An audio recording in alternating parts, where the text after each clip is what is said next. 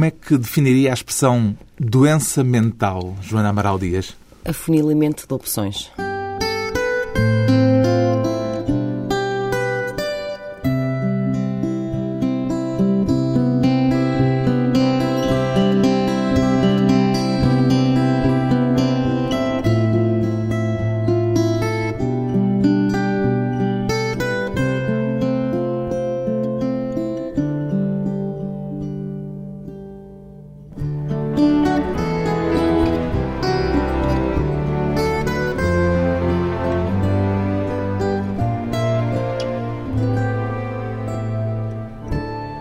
Joana Amaral Dias, 35 anos, psicóloga clínica e psicoterapeuta.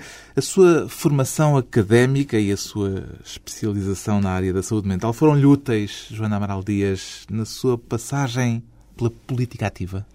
Sim, e vice-versa. E vice-versa. Quer dizer, a política, a política ativa também eh, contribuiu para o trabalho no consultório? Também, porque geralmente os psicólogos clínicos sofrem de um defeito uh, que é um osso do ofício que é ficarem muito concentrados no intrapsíquico e esquecerem-se da realidade. No intrapsíquico? Sim, dentro da mente do uhum. próprio sujeito e, portanto, facilmente se esquece que há uma realidade, que se eu bater com a mão na parede, magoou mesmo, independentemente das interpretações que depois possa fazer à parede. E é? a política aproximou-a da realidade? Sim, deu um outro enfoque na realidade e, evidentemente, alguma uh, agilidade que a psicologia clínica, sobretudo a psicoterapia, implica e necessita, não é? Para se poderem pensar as coisas e ver, noutro ponto de vista, porque a psicoterapia é sempre isso, é abrir janelas. Uma capacidade de olhar do ponto de vista do outro. Sim, do outro e encontrar outros pontos de vista para dar ao outro, para que o outro possa perceber-se de outras formas e não ficar no tal afunilamento eh, que entretanto, no qual entretanto caiu por uma razão ou por outra.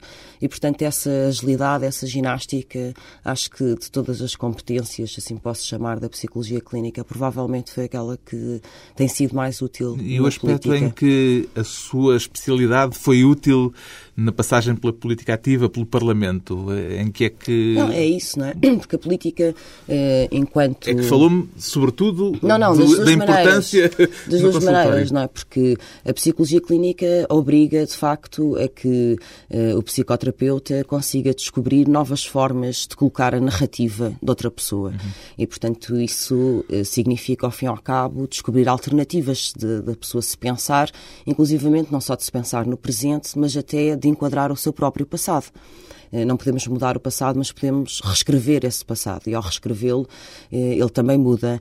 Ora, isso tem uma área tangente muito importante com a política, porque a política também busca alternativas e soluções diferentes, às vezes para velhos problemas, outras vezes para problemas para novos. novos. claro. Diria que a atividade política é, de alguma forma, um microclima em termos de saúde mental ou encontra-se nela na mesma proporção o mesmo tipo de perfis psicológicos que se podem encontrar em qualquer outra atividade? É, é uma amostra, acho que se encontram basicamente os mesmos perfis. Eh, acresce, de qualquer forma, o contexto do poder. E o contexto do poder é um contexto que pode, de alguma forma, favorecer eh, certas tiques ou certas. Eh, manias? Manias, ou pelo menos insuficiências no desenvolvimento da personalidade, digamos assim. O que eu queria perceber justamente é se, do seu ponto de vista, há mais maníacos de qualidade na Assembleia da República, por exemplo? Não, não sei. Eu acho que o poder, é, porque é, é, difícil confrontar uma pessoa com uma doença psiquiátrica, uma pessoa que tem uma doença psiquiátrica que está muito enredada, por exemplo, num delírio, é, é muito resistente à realidade e é muito difícil argumentar com um discurso, um discurso lógico, não é? Ora, se, se a pessoa tem doença psiquiátrica e acresce isso o poder, o poder também é difícil de confrontar. Aí, Portanto, aí a mistura pode ser explosiva. Pode ser explosiva o perigo total. Exato. Pois bem, Maníacos de Qualidade é o título do livro em que a psicóloga Joana Amaral Dias traça o diagnóstico de uma dezena de portugueses célebres de onde é que vem esta expressão, maníacos de qualidade, Joana Amaral? Eu, a certa altura, na minha pesquisa histórica, tropecei nessa expressão pessoas maníacos de qualidade, que era empregue no jornal enciclopédico do século XVIII eh, para designar os vultos que sofriam de doença psiquiátrica.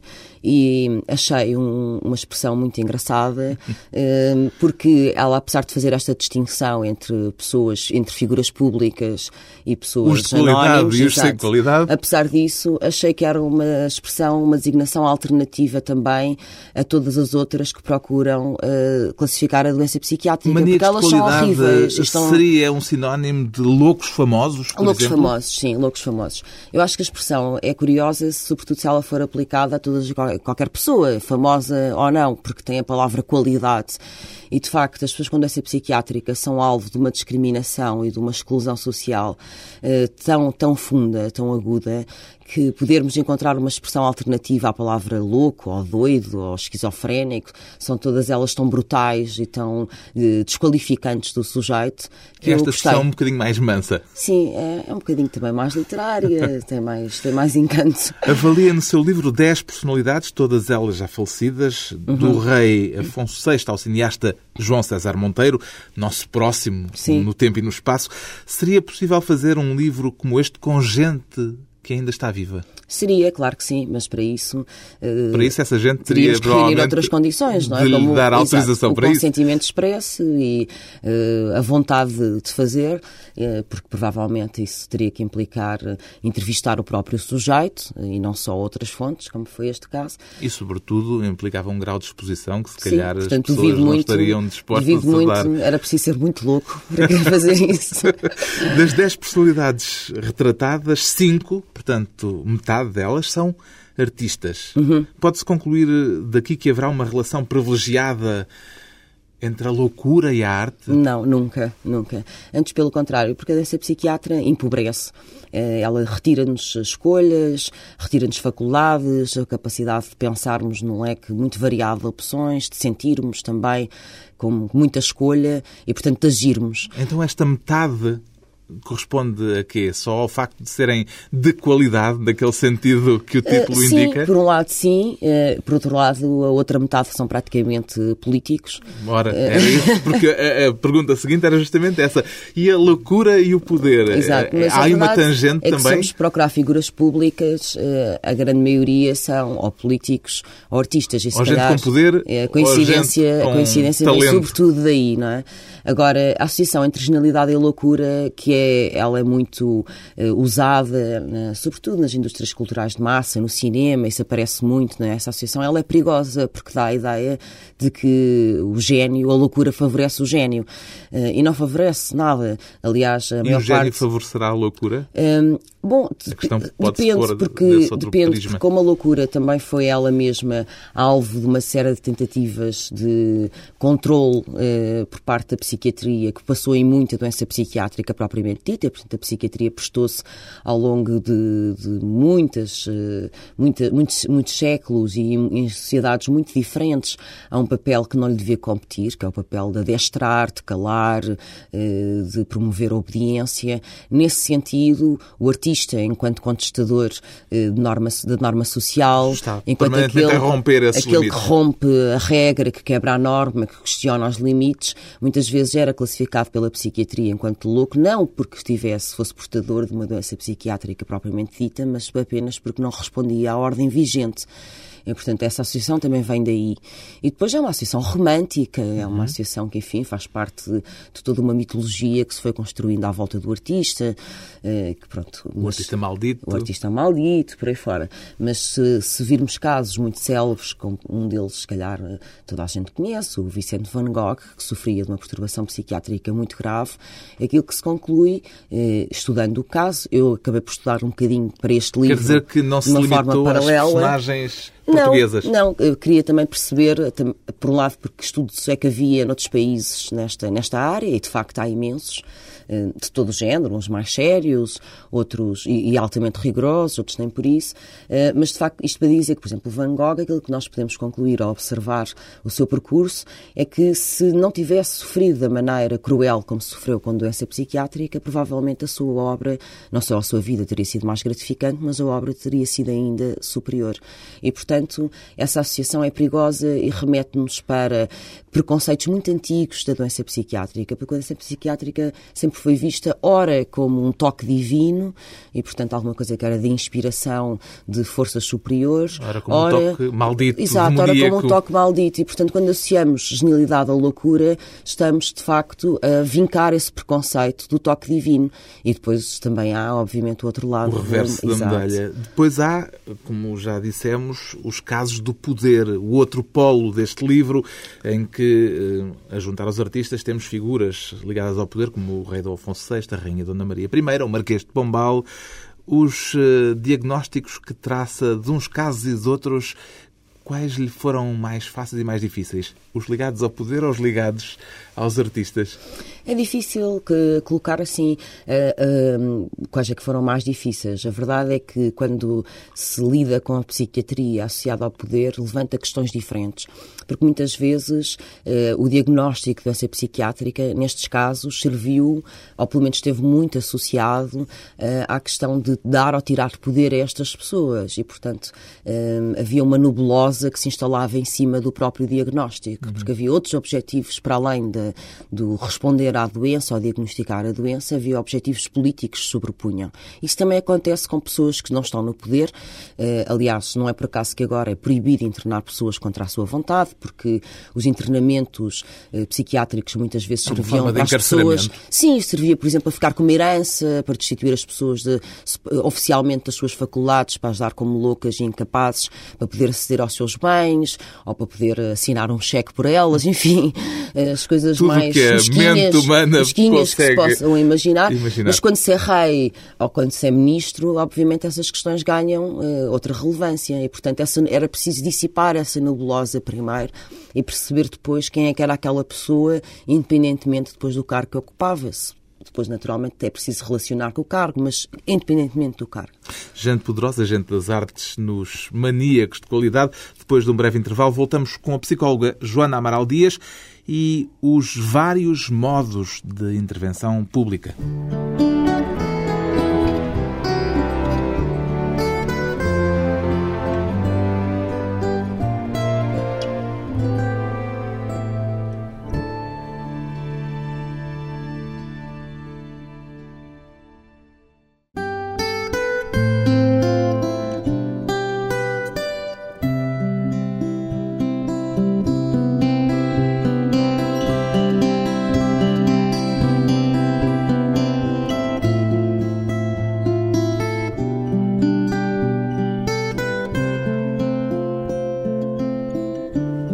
À conversa com a psicóloga e psicoterapeuta Joana Amaral Dias. Alguma vez pôs a hipótese de seguir outro caminho académico e profissional que não o da psicologia, Joana Amaral Dias? Bom, uh, seguir outros caminhos, certamente, porque eles, aliás, são públicos, não é? A política. Certo, mas digo na sua fase de formação. Na minha fase de formação, eh, a mim aconteceu-me aquilo que acontece à maioria das pessoas, embora não se fale muito sobre isso, uh, que é chegar aos 13, 14 anos e ser a altura de decidir o futuro a médio prazo, num prazo de 20 anos, ou 30 ou 40, e não saber exatamente aquilo que queria. Com pai e mãe, ambos psiquiatras e psicanalistas, que houve alguma espécie de pré-determinação nesse percurso? Bom, havia uma havia por um lado um havia um terreno fértil porque lá em casa havia livros sobre isso falava sobre isso porque além dos meus pais enfim há, há, o meu avô também era psiquiatra neurologista tem tios também tem na, tios, no mesmo ramo mesma área, enfim é como a mercearia da família não é? uh, mas portanto havia esse terreno fértil claro que sim mas depois uh, a verdade é que eu como aluna no liceu tanto era boa aluna a ciências como a Uhum. E, portanto, a psicologia também surgia um bocadinho como uma solução de compromisso entre essas duas áreas. Era o campo que cruzava, cruzava essas duas e vertentes. cruza, não é? E cruza, de facto. E, e, portanto, pareceu-me uma, uma solução possível na altura. Mas, se quer que lhe diga a verdade, eu também, na, na época, não me preocupei assim tanto e quis retirar esse peso, lembro-me de, na, na, altura da escolha, tirar esse peso. Bom, não é isto que eu vou ter que fazer a vida toda. Vou Para fazer quem? um curso sobre isto, mas... Como é o seu caso, é público e notório, faz tanta questão na sua própria autodeterminação, Sim. ponhamos as coisas nestes termos, o que eu queria averiguar é se não será, em certo sentido, um pouco perturbante esta coisa de, no fundo, acabar por parecer que está pré-determinada pelo seu meio familiar não, não ao ponto isso. de seguir aquilo que é uma tradição, uma tradição da família? Sim. Não, não senti isso, por um lado, porque meus pais nunca me fizeram esse tipo de exigências, nem de restrições na, nas minhas escolhas uh, mais pessoais.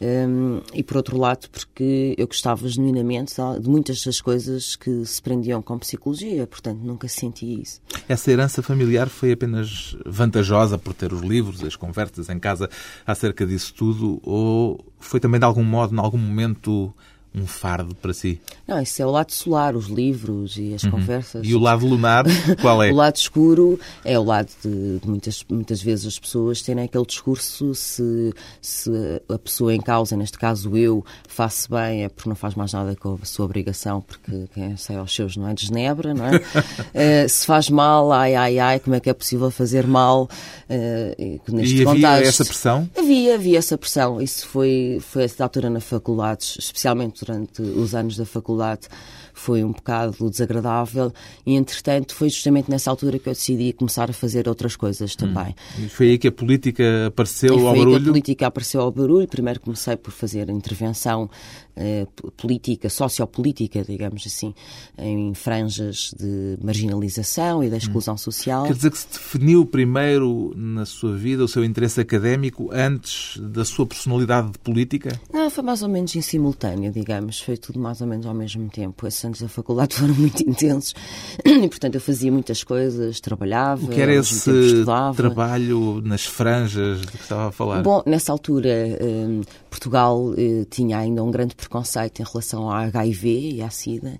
E, portanto, eu envolvi-me em, em, movimentos associativos que faziam trocas de seringas na rua, por exemplo, toxicodependentes a irem Como voluntariado? Em regime de voluntariado. Como imaginará isto nos anos 90 em Coimbra era um, um petit escândalo, é? e a mesma coisa fazia com prostitutas e prostitutos, distribuição de preservativos uh, e prevenção de, das doenças sexualmente transmissíveis, sobretudo, mas também com sem-abrigo, por aí fora. E, portanto, isto era uma área que rapidamente eu percebi que era difícil fazer só um trabalho social, era preciso ter um argumentário político que Já havia nisso uma ideia de ativismo por havia, trás. Havia, de ativismo.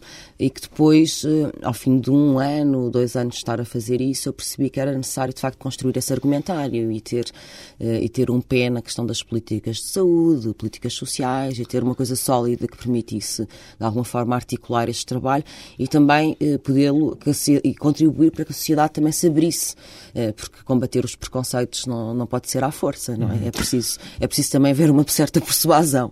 Tornou-se uma mulher de esquerda pela análise e pela reflexão ou de uma forma mais intuitiva, digamos assim. Eu acho que me tornei uma mulher de esquerda na rua, é? no trabalho com estas pessoas, a perceber. Mas esse trabalho foi, disse-o, na faculdade. Não me diga que só nessa altura é que. Sim, tinha 19 anos. Definiu. Sim, não, tinha 19 anos, acho que foi Não foi mais altura. cedo? Não, não, não, começou a pensar, sou de hum, esquerda? Não, não dessa maneira. Acho que começo a pensar como sendo de esquerda. Não, no período da adolescência era mais a cultura punk e uma certa contestação, mas. Foi punk? Uh, fui mais ou menos punk, pelo menos muito simpatizante tudo? Quase.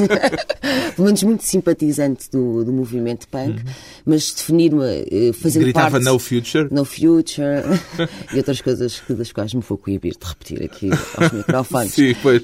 Há alguma parte do ideário punk Exato. que não é propriamente socialmente transmissível. Portanto, havia esse lado de contestação, e isso havia eh, muito, muito antes, mas definir uma parte da minha identidade como sendo de esquerda, e sim, só aos 19. Lembra-se de algum episódio que tenha sido determinante para isso? Não, o episódio constante da miséria, porque a verdade é que eu uh, provenho de uma classe social favorecida e, portanto, privilegiada, e o facto de, de repente... Tem aquilo que se chama o complexo de esquerda? Uh, não sei se isso é um complexo, Pergunto facto, se tem. Acho que não, mas a, a, verdade é que, de facto, ter que fazer essa imersão na, na realidade e perceber uh, uh, face a face, que é completamente diferente do que ler um jornal, perceber face a face com as pessoas o lado de miséria do país uh, e o lado de abandono e desamparo de que muitas destas pessoas sofrem, isso, isso fez-me pensar muito e, e, e, querer não só intervir no lado mais social, mas poder ter, enfim, outro tipo de respostas e outro tipo de alerta. Qual é para si a linha de demarcação mais clara entre a esquerda e a direita?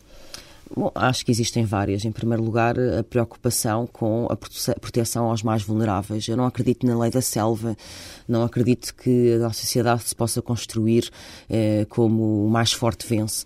É, portanto, esta, esta insistência da esquerda em que possamos ter uma sociedade mais justa que passa por proteger aqueles que são mais vulneráveis por um motivo ou por outro, porque tiveram desigualdade de oportunidades, porque são portadores de uma deficiência, porque, enfim, porque foram sistematicamente excluídos ou objetos de é discriminação. Isso para mim é, faz, faz parte da minha identidade de esquerda, sim. A experiência que viveu na Assembleia da República como deputada alterou de algum modo a forma como vê a atividade política, como vê a política em Sim, alterou, sentido geral? Alterou. Primeiro porque isso obrigou-me a descobrir e a aprender determinadas competências, sei lá, legislativas, eh, que eu não tinha. E, portanto, esse lado da política... Eh, mas é o lado técnico. Sim, mas esse lado técnico é muito importante. Eu referia-me eh, depois, mais à forma como encara a própria atividade política. Eh, depois também me, fez mudar, eh, perceber que há um discurso generalista sobre os políticos que é altamente injusto e que de facto eu achava que não era assim, mas a vivência parlamentar. Não, não são. Existem exceções em todas as bancadas, efetivamente. Um, e depois uh, teve um lado, se calhar, menos positivo, mas uh, também marcante, que foi perceber como é uh, este poderio da cotada do macho latino se instalou na, na, política portuguesa, em particular no Parlamento, de uma forma muito arraigada. Inclusive à esquerda? Menos à esquerda. Mas também à esquerda? Mas também à esquerda. Na sua esquerda? Eh, no Bloco, não, acho que não tanto, não é? Aliás, basta olhar para a composição dos grupos parlamentares do Bloco para perceber isso. Mas, mas de uma maneira geral, isso está, é, é algo que está muito no mar e que persiste de formas, às vezes manifestas, outras vezes mais insidiosas, mas que é impossível uh, não sentir. Gostou da experiência do Parlamento? Gostei muito de, da experiência porque aprendi muito. Foi uma que é espécie é de crash mal... course. De crash course. O que é que correu mal na sua relação com o Bloco de Esquerda? esquerda. Não sei. Uh... Não sabe? Não sei, não sei. Ainda não tenho essa. Ainda não fez essa avaliação? Não, tenho, tenho vindo a fazer. Ainda não tenho assim uma conclusão uh, com contornos tão nítidos. Uh, que alguma coisa correu mal, isso parece-me é evidente. É manifesto. Exato. Um, a verdade é que há pessoas que falam muito da, da questão das presidenciais e do meu apoio enquanto mandatária para a juventude da Mário Soares, mas já havia outras questões antes, não é, prévias a isso, porque nas eleições, eu recordo que nas legislativas de 2005 o Bloco já me tinha posto a concorrer, desafio que, de resto, diga-se passagem, aceitei com, com muito gosto e, e fiz disso uma, uma enfim, um, um campo de, de, de, debate para mim muito importante, mas já me tinha posto a concorrer por um distrito onde a eleição era muito difícil, portanto isto é anterior qual foi o distrito? Recordo-me Santarém, que eu não... Santarém, Santarém. E achou isso uma desqualificação? É assim, é, oferecer um cabeça de lista, um distrito de cabeça de lista é sempre um lugar muito digno, não é? Mas isso também é querer dizer à pessoa, também é passar a mensagem, evidentemente, de que... Uh, era inelegível naquela circunstância. Era praticamente, a RTP não chegou-me a dar como eleita, mas era, era praticamente impossível, sim. E, portanto, isso já era sintoma de que alguma coisa não estava correto. E depois, de facto, esse episódio não estava a correr bem, não, é? não, não era, não era líquido. Um, e depois esse episódio com o Mário Soares, enfim, e depois outras, outras questões, uh, uh, mas isso não significa que uh, isto é, estamos a falar da relação com a, a, direção do Bloco de Esquerda, não é? Isso também é importante clarificar, porque eu continuo como militante e, e, acho, e acho uma condição estupenda. Fico com vontade de voltar à política ativa? Eu faço política ativa, eu considero que faço política, não, política ativa. ativa. Sabe o que é que quer Acho uma expressão muito infeliz, porque acho uma expressão muito infeliz. Acho uma expressão que retira. Aliás, voltar ao Parlamento, pronto. A, a, voltar ao Parlamento, não sei. Eu dispus. Se candidatar à liderança do Bloco. eu dispus-me a fazer esse combate eh, como deputada ou candidata a deputada pelo Bloco de Esquerda. Uhum. O Bloco de Esquerda não quis que eu fosse nestas últimas legislativas. Portanto, mostrei essa disponibilidade na altura. Uhum. No futuro, não sei. Nessa altura de facto, há um ano atrás. Mas acha possível voltar à política ativa? À política ativa, para usar aquela expressão depende das condições. Gosta. Agora, há uma, há uma coisa que é certa, Carlos. Não estou disposta a voltar a essa política ativa, entre aspas, uhum. em qualquer circunstância. Isso, enfim, já ficou demonstrado por A mais B que não estou disposta a voltar de qualquer maneira Isso é por, como confessava aqui há tempos numa entrevista, nem sempre ser levada a sério? Não, é porque, por exemplo, eh, a possibilidade de ser deputada pelo PS Sócrates era uma circunstância que para mim não me interessava e, portanto, eu não, não estou disposta a ser deputada a qualquer preço e, portanto, isso não me interessa. Aliás, tenho uma outra vida a correr, não é? Uma vida académica, clínica, etc. E também de outras formas de fazer política e, portanto, não, nem, nem por aí sequer, nem, nem por esse lado, desespero. sinto esse impulso. O regresso à política logo se vê. Depois de mais uma curta pausa, regressamos com Joana Amaral Dias e os maníacos de qualidade.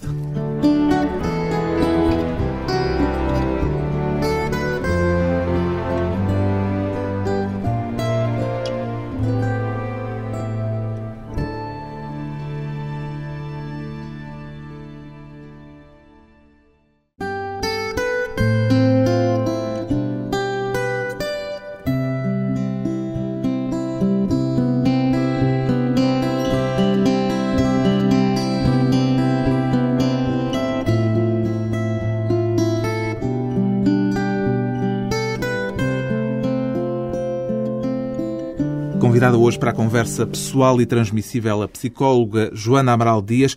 Como é que começou a interessar-se pelo psicodrama, Joana Amaral Dias? O psicodrama, quando eu estava na faculdade, era uma técnica que começava a falar-se em Portugal, porque uh, tinham começado a vir algumas pessoas de fora do país, uh, de, da América Latina, mas também da Europa, a fazer formação eh, e, portanto, era na altura uma, algo bastante inovador e até um bocadinho provocador eh, de algumas escolas da psicologia. Começou, se não me engano, com um romeno, não é? Uh, Jacob Moreno. Sim, o Jacob Moreno é o fundador do psicodrama e, portanto, eu decidi, entretanto, ainda na faculdade, começar a fazer formação nessa área. O que é que há de teatral no psicodrama? Nada de teatral, nada. O que Mas há... nasceu com um casal de atores. É, nasceu com, com o Moreno, que se interessava, além de ser médico, interessava-se pelo teatro, pelo, pelo teatro experimentalista da época, um, e de facto ele percebe que a possibilidade de estar no lugar do outro e de passarmos à pele do outro nos dá uma capacidade não só de perceber esse lugar de outra maneira, mas também de perceber as nossas relações e os papéis complementares que estamos constantemente a desempenhar na vida. a pôr-nos lugar, no lugar do outro. Sim, e a perceber que o nosso papel também só existe uh, como uma peça de puzzle que encaixa no papel do outro. O professor só existe porque existem alunos uhum. e vice-versa. Entrevistado só existe exato, porque cliente só existe existe, o médico só existe porque existe doente e vice-versa, e portanto essa complementariedade uhum. é, um, é um dos objetos do psicodrama. E, portanto, a pessoa faz-se de si própria e projeta as suas próprias personagens eh, do seu teatro mental, se quiser, uhum. os colegas, a família, os pais. Representa esses papéis dessas Representa personagens mentais? Pa esses papéis dessas pessoas que têm na cabeça, atenção, que é completamente diferente, porque as pessoas que eu tenho na minha cabeça não, são exatamente, não são exatamente correspondentes às pessoas nada que se reais. Não, não são. Há uma diferença muito grande, há uma distância muito grande entre. Em algumas pessoas há uma distância sim, abissal. Há pessoas em que isso até é clinicamente um problema claro, e, portanto, claro. estão doentes e têm de se tratar. Mas, eh, digo, no nosso cotidiano, crê que a fronteira, o, o fosso melhor, é uhum. é muito grande. É, isso, e, e, e, particularmente um dos papéis que importa muito eh, sublinhar aqui é o papel uh, que eu tenho projetado na minha cabeça de mim próprio, do meu eu, e aquele que, da forma como os outros me veem. E, portanto, esse fosso, esse se calhar, é um dos primeiros que importa perceber e trabalhar, porque a forma como eu me vejo e a forma como os outros me veem, vai influenciar sentem, tudo o resto. Vai, é, é determinante depois, contamina todas as outras relações. Mas há este fosso em relação à forma como vemos os outros que é particularmente sensível, imagino, nesta sociedade mediática em que fazemos eh, a opinião que temos sobre os outros muitas vezes a partir de pequenos fragmentos, pequenos elementos. Creio que isso hoje é um problema acrescido por vivermos nesta sociedade de comunicação global que muitas vezes só nos dá esses fragmentos. É uma banal tentação humana, a uhum. estereotipização, ou tomar eh, a parte pelo todo. Por exemplo, assim, já o disse também e uhum. uh, uh, assumiu, chamavam-lhe a Barbie do bloco. Como é que reage perante esse tipo de situações? Eu uma vez respondi a isso a dizer que reajo com muita circunspeção e vejo as, as pessoas que dizem que eu sou a Barbie do bloco, etc., como vejo-os como Pokémons, não é? Eh, e mantenho mais ou menos a mesma Mas a circunspeção postura. é só para consumo externo ou é verdadeiramente não, isso quer dizer que vejo, não, isso quer dizer que vejo com vejo com misto de, por um lado, enquadro isso como um sintoma da tal sociedade machista uhum. e que, enfim, vê uma mulher na política e precisa logo de uh, ter como primeiro ponto de avaliação o seu aspecto externo e não aquilo que ela diz, ou a forma como diz, ou aquilo que pensa. E, por outro lado, acho algo tão atávico que dá-me vontade de rir, não é? E daí os Pokémons. Tem autoironia em relação a isso? Sim, também não atribuo isso a uma importância assim excessiva. Hum. Aliás, acho que uh, as pessoas que nos criticam pelos piores motivos, não aquelas que nos criticam por bons motivos, uh, também não merecem muito mais do que isso. Já ouvi dizer que a empatia é uma arte para a qual somos poucos, pouco treinados. Uhum. Como é que acha que poderíamos ser melhor treinados nisso a que chamou a arte da empatia? Bom, eu acho que não sei, não, sei, não sei se tenho a varinha mágica, o condão de, para responder a essa pergunta, mas a verdade o que eu queria dizer com isso é que hum, todo um, há todo um sistema de satisfação imediata e de consumismo que dificilmente nos permite, por um lado, eh, se calhar estabelecer as tais pontos entre o eu que está na minha cabeça e o eu que está fora, eh, mas também com os outros, não é? Porque toda esta ideia de, de, uma certa velocidade e de uma satisfação imediata não, se, não é compatível, evidentemente, com o aprofundamento de nenhuma relação, muito menos com esse exercício de estar nos sapatos de outra pessoa. É um exercício que pratica com frequência, Joana Amaral Dias? Pois, uh, todos os dias no consultório pratico. Profissionalmente? Sim. É possível essa empatia também na política? Essa empatia é possível na política e ela pode ser. Empatia com os, outros, os verdadeiramente outros, que são os das bancadas ser, sim, diferentes sim, sim, da sua. Sim, Ela pode ser uma grande arma, porque se eu perceber melhor o argumentário do meu inimigo, passa a expressão, não é? do meu opositor, eh, provavelmente consigo antecipar eh, muito melhor todas as respostas ou contra-argumentos uhum. ou iniciativa de argumento que eu possa utilizar. Uhum. Portanto, perceber, eh, perceber quais são os argumentos do outro, antecipá-los e conseguir, portanto, incluir, incorporar isso na, na, minha própria narrativa, com, com, certeza que ela fica muito mais robusta. Portanto, levou, isso interessa-me também. Levou dois anos a estudar uma dezena de maníacos de qualidade, para usar uma vez mais Sim. a sua expressão. Com qual deles se sentiu numa maior empatia? É, é difícil sentir empatia por aquelas pessoas que têm uma doença psiquiátrica como a psicopatia, no caso de Afonso VI, porque essas pessoas não têm raspas de empatia connosco e, portanto, é difícil haver esse exercício de facto, não é? é e também a Dona nas... Maria também deve ser Maria, um bocadinho tanto, complicado, não, é? Nem tanto, Alguém que pensa que está vazio por dentro, literalmente. Eu isso, apesar de tudo, consigo perceber Consegue? bastante melhor, consigo. É mais difícil, apesar de tudo, com esse tipo de delírios, mas mais difícil também nas, no caso da esquizofrenia. Todos os outros casos, Uh, o Antero de Quental, ou o Fernando Pessoa. O Antero de Quental, ou... provavelmente, eu até esperava que me dissesse que é o Antero de Quental, porque o Antero de Quental é o único que neste livro tem honras de falar eh, na primeira pessoa. Quer é dizer é que o texto que dedica ao Antero de Quental é escrito na primeira pessoa. Não há uma empatia isso também dependia muito de ah, e também dependia muito do material que existia. No caso do Antero existia um vastíssimo material. Primeiro uma recolha biográfica pelo Bruno, que já é Bruno Carreira, que de facto tinha sido estupenda, e depois uh, um conjunto de cartas e de registros pessoais que permitiam avançar muito mais neste exercício de entrar na cabeça da outra pessoa. Mas isso também no caso... Foi mais fácil entrar na cabeça do Antero de Quental Claro, quanto mais, quanto mais material biográfico existe, mais fácil é. Isso, aliás, era o meu objetivo maior, era conseguir entrar dentro da cabeça da outra pessoa.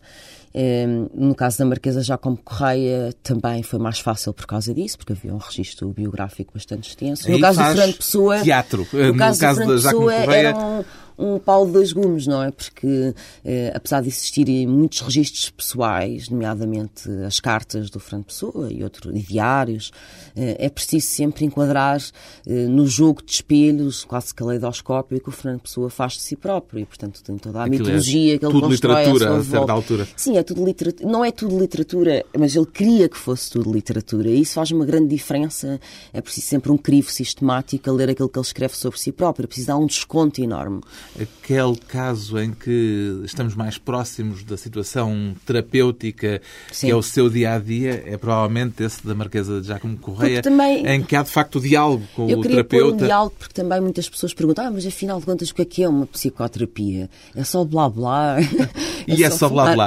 É, é só blá blá, mas a palavra tem um poder de sugestão e de transformação imenso, imenso. A sua vida, de a resto, minha vida é, é só palavras. Só blá blá, nesse sentido de Sim, que política, a, política, a psicologia, a psicologia, a psicoterapia, as aulas, isso, inclusivamente. Faz-se tudo com palavras? Tudo com palavras, até o ensino.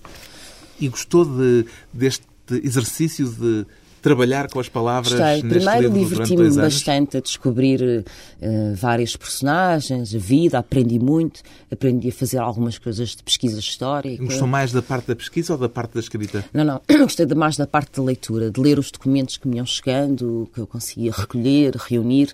Essa foi a parte mais entusiasmante, de estar a fazer o tal puzzle, descobrir mais uma peça, a certa altura uh, estar durante muito tempo uh, a faltar qualquer coisa para que o resto fizesse sentido e no dia em que isso chega e ser uma alegria. Uma lampadinha que se É fantástico, não é? É uma sensação extraordinária. Eh, essa foi a parte que me deu mais gozo. O convívio com estas dez personagens fez com que saísse desse convívio robustecida na sua saúde mental ou, pelo contrário, afetada por eh, estar tão perto destas personagens? Na medida em que a, a, doença mental é o tal afunilamento de opções que falávamos, eu acho que quanto mais conseguirmos abrir os leques uh, na nossa vida e a possibilidade de escolha, de caminhos, mais saudáveis somos e, e, e por isso sinto-me mais robusta. Mas há uma parte de mim que ficou, a parte de mim que mais ficou incomodada ao fazer este livro é, de facto, aquilo que falávamos há pouco, é a psicologia, a psiquiatria, a história da própria psicologia e da própria psiquiatria. Estado a este papel de disciplinador sobre o outro, quando devia ser justamente o contrário, devia ser o papel libertador sobre o outro. É verdade que de médico e de louco todos temos um pouco? Espero bem que sim. espero bem que sim, porque eh, sermos simultaneamente doentes eh, e terapeutas de nós próprios eh, é fantástico. Aliás, isso é o que se espera a certa altura no final de uma psicoterapia, que a pessoa consiga saltar dos tais papéis complementares enquanto o diabo esfrega um olho. As fronteiras porosas entre a doença e a saúde mental, a área de trabalho da psicóloga Joana Amaral Dias, agora também no livro Maníacos de Qualidade edição Esfera dos Livros.